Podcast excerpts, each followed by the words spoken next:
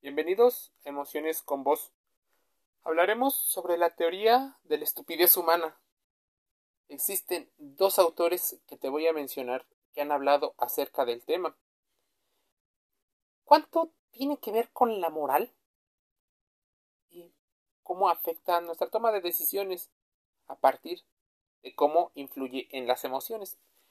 Todos estaríamos de acuerdo en el hecho de que la forma en la que pensamos determina en gran eh, medida las situaciones que valoramos o las actitudes que tomamos con respecto a cualquier hecho. Cuidado con lo que piensas. Estas eran palabras de Carlo Cipolla, el economista que definió las cinco leyes infalibles de la estupidez humana. Carlos María Cipolla recogió los principios que distinguen aquello que se perjudican a sí mismos y a los que rodean. Y eso, según Cipolla, no pasa de moda. Mira, hay que tener claro algo.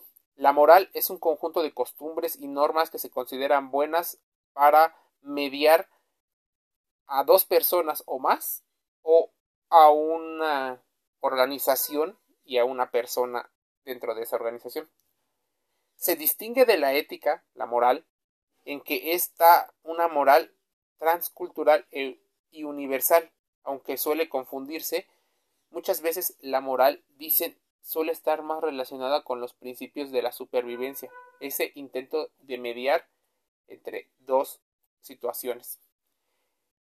Mira, Carlos María Cipolla enunció a mediados de los años 70, 1970, pero que sigue vigente hoy, la atemporalidad.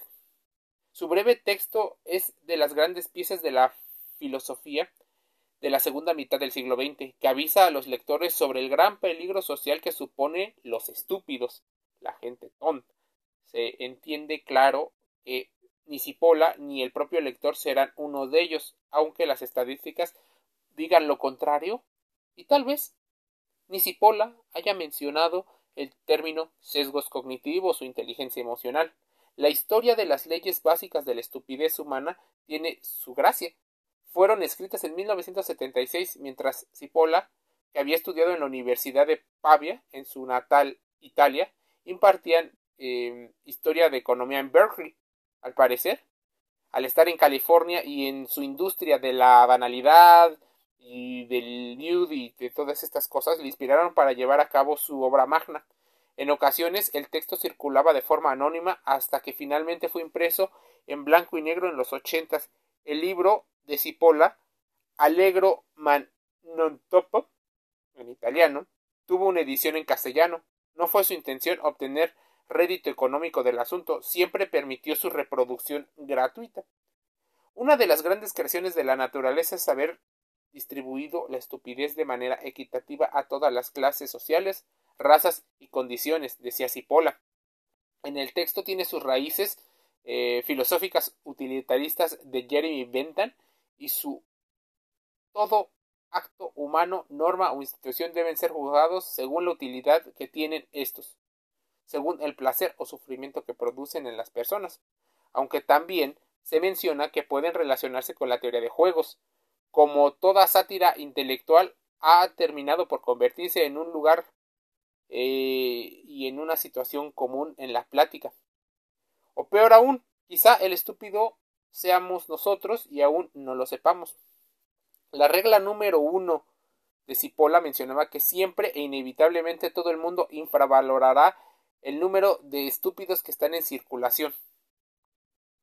Ahora, la realidad confirma esta tesis. Continuamente nos sorprendemos al descubrir cómo personas que considerábamos racionales y aparentaban una seguridad, realmente detrás ocultan una situación un poco patética dentro de sus em, dentro de sus posibilidades. Cualquier estimación sería tirar eh, por lo bajo, así que el italiano prefería darle símbolos. Ley número 2. La probabilidad de que determinada persona sea estúpida es independiente de cualquier otra característica. Para Cipolla, decía que él podía ser estúpido, y es altamente probable. Usted puede serlo, Por supuesto que no, le decía al lector. Lo que puede ser el rey y puede ser el primer niño nacido, pero uno de los grandes milagros de la naturaleza es haber distribuido la estupidez de manera equitativa, según menciona en su segunda ley. Uno es estúpido de la misma forma que es o pertenece a un grupo de ideas. Para demostrarlo, Cipolla se lanzó a, a estudiar a sus compañeros de universidad. Había estúpidos entre la oficina, entre los estudiantes, entre los catedráticos, y él decía que desconcertado por los resultados, extendió su investigación a un grupo particular selecto de la verdadera élite, los ganadores del premio Nobel. El resultado confirmó en sus palabras los poderes supremos de la naturaleza que él había estudiado, decía que una buena parte de los ganadores del premio Nobel también eran estúpidos, solo que eran muy buenos a la hora de hacer una de una actividad. La regla número 3 para Cipolla era la regla de oro. Un estúpido es una persona que ocasiona pérdidas a otras personas o a un grupo sin que se le lleve eh, sin que se lleve nada o incluso salga perdiendo. O sea, que podría ser tan estúpido que ni siquiera gana o, o pierde muchísimo en el intento. El economista trazaba una taxonomía de personas según el coste y beneficio de sus actos. ¿Cómo es posible que haya gente así? se preguntó el economista. No hay ninguna explicación, bueno, al menos ninguna racional. Las personas en cuestiones son estúpidas, tal vez porque no suelen ser conscientes. Ni siquiera los que consideran o se consideran muy inteligentes como los ladrones de guante blanco y esos aquellos individuos que tienen en teoría fuertes principios llegan a librarse de la estupidez. Uno puede intentar ganarle la partida a un estúpido durante un tiempo, pero terminará siendo pulverizado por sus movimientos erráticos y estúpidos, decía Cipolla. Regla número 4. Los estúpidos no siempre infravaloran el poder tóxico dañino de los estúpidos. O sea, en concreto, olvidan concretamente que en todos los momentos y lugares, bajo cualquier circunstancia, tratan de asociarse con otras personas, siempre suele llevar un costo hundido de relacionarse con otros estúpidos. La mayor equivocación que comete la gente inteligente es pensar que casi todos son como ellos, incluso aquellos que no lo son. Es también probablemente un error de los empáticos pensar que el otro es igual a ellos. Pueden ser manipulados por eso, nada de intentar engañarlos, terminará saliendo perdiendo si intentas convencer a un estúpido. Uno puede intentar ganarle, pero a causa de sus comportamientos erráticos, uno no puede prever todas las acciones y por eso suele ser un caos la persona que no posee eh, una estructura mucho más definida en sus pensamientos. Una persona estúpida es lo más peligroso. Una persona estúpida es más peligrosa que un bandido, decía.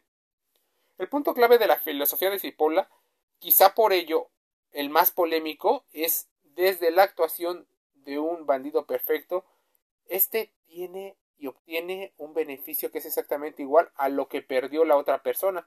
La sociedad en su conjunto no sale perdiendo ni ganando.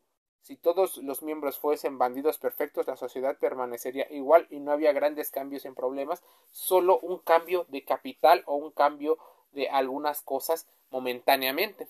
La diferencia es que los estúpidos no ocasionan ese equilibrio en la sociedad, simplemente la hacen caótica y peor. Es lo que deduce con una irónica teoría. Con todo lo que ello implica, ¿es mejor la sociedad donde todo el mundo se robe mutuamente? ¿O aquello donde existan leyes para controlarlo. La verdadera ideología del tonto, el último, se ha caracterizado en la economía ortodoxa de los últimos años. El profesor italiano mencionaba este tipo de situaciones en sus cinco leyes. Carlo María Cipolla. Si nos vamos, por ejemplo, a la teoría de Bonhoeffer, las ideas de Dietrich Bonhoeffer sobre la teoría de la estupidez decía que uno puede combatir el mal, denunciarlo, prevenirlo mediante el uso de la fuerza, pero ante la estupidez probablemente estábamos indefensos.